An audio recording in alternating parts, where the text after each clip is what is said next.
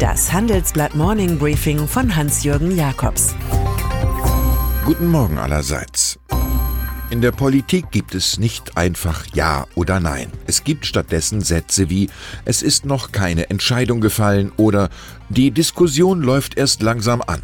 Angela Merkel reagierte so auf unsere gestrige Titelgeschichte, die weltweit Beachtung fand. Der Artikel hatte exakt beschrieben, wie die Kanzlerin dazu tendiert, einen Deutschen an die Spitze der EU-Kommission zu schicken und nicht, wie geplant, die Spitze der Europäischen Zentralbank EZB zu reklamieren. Es liegt in der Logik der Sache, dass Merkel bei einer Pressekonferenz keine Unterstützung für Bundesbankchef Jens Weidmann im Galopprennen um den EZB-Job abgab. Ihr Nein ist stumm und doch hörbar. Fire and Fury again, Feuer und Zorn im Weißen Haus. Für das Feuer sorgen die anderen da draußen, die dem Hausbewohner einmal sehr nahe standen. Da ist US-Justizminister Jeff Sessions, der nun erklärt, solange er im Amt sei, wird die Arbeit des Justizministeriums nicht auf unangemessene Weise durch politische Erwägungen beeinflusst werden.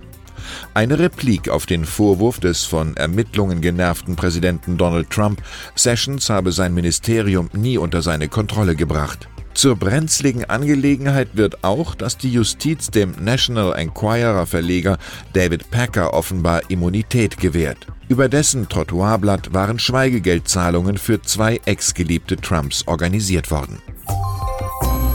Und der Regierungschef selbst organisiert sich einen riesengroßen Spiegel in Form des ihm noch ergebenen Senders Fox News und lässt seinen Zorn ab. Sein Drehbuch folgt dem einfachen Einfall, dass er selbst superb und die anderen Medien, Justiz sehr, sehr böse seien. Ein Dramatiker wie Dürrenmatt hätte daraus vielleicht eine schöne Tragikomödie gemacht, ganz nach dem Vorbild des Physikers Beutler, der sich für Newton, oder dessen Kollegen Ernesti, der sich für Einstein hält.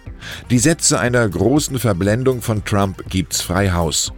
Warum würde man jemanden absetzen, der einen prima Job macht? Die Märkte würden abstürzen, jeder würde arm sein. Gibt es ein Problem, kommt ein Gipfel. Muss ein Minister die Wut der Massen fürchten, lädt er eine Branche zur Therapiestunde. So macht es auch Bundesverkehrsminister Andreas Scheuer nach einem Sommer des himmlischen und irdischen Chaos. Anfang Oktober lädt der CSU-Mann die Großen der Branche zum Luftfahrtgipfel nach Hamburg. Schon jetzt ist klar, dass 2019 alles noch schlimmer wird. Fluglotsen fehlen, Personal zum Gepäckverladen ist knapp und Airline-Manager und Flughafenchefs beschimpfen sich gegenseitig wie die Kesselflicker.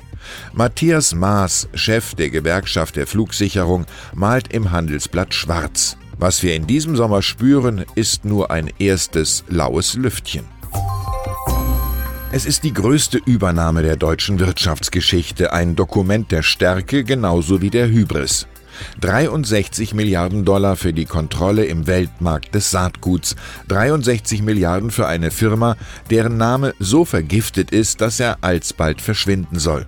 Die Geschichte der Übernahme von Monsanto durch Bayer zeichnen wir in unserer großen Wochenende-Story nach. Es gebe keinen Grund zur Nervosität, sagt Vorstandschef Werner Baumann angesichts von 8000 Klagen wegen angeblich verschleierter Krebsrisiken der Substanz Glyphosat.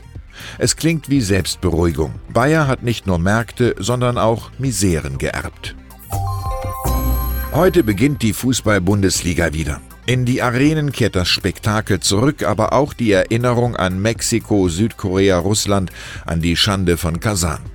Gerne hätte ZDF-Journalistin Dunja Hayali am Samstag bei ihrer Premiere im Sportstudio mit prominenten Vertretern des blamierten deutschen Nationalelf-Fußballs gesprochen, aber alle sagten ab. Immerhin äußert sich Ehrenspielführer Philipp Lahm bei uns im Interview. Er steht zu seiner Kritik am Führungsstil des Bundestrainers Joachim Löw und sieht sich auch in der Verantwortung, Diskussionen anzuregen. Genau daran hat der Deutsche Fußballbund so wenig Interesse wie das Politbüro Chinas an einer Live-Übertragung. Und dann ist da noch Stefan Raab, Metzger und Entertainer, der einst von sich behauptete, im deutschen Fernsehen mehr Ideen als jeder andere verbreitet zu haben.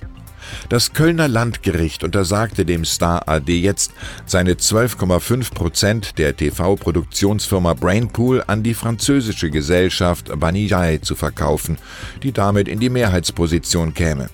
Raabs langjähriger Freund und Partner Jörg Grabosch ist gegen den Deal, muss nach der Entscheidung des Gerichts aber das Management räumen. Wade hatte Dudde da. Der blutige Ernst der Spaßmacher wäre prima Satire in TV Total, wenn es das noch gäbe. Ich wünsche Ihnen ein durch und durch unterhaltsames Wochenende bei kühleren Temperaturen. Es grüßt Sie herzlich Hans-Jürgen Jakobs.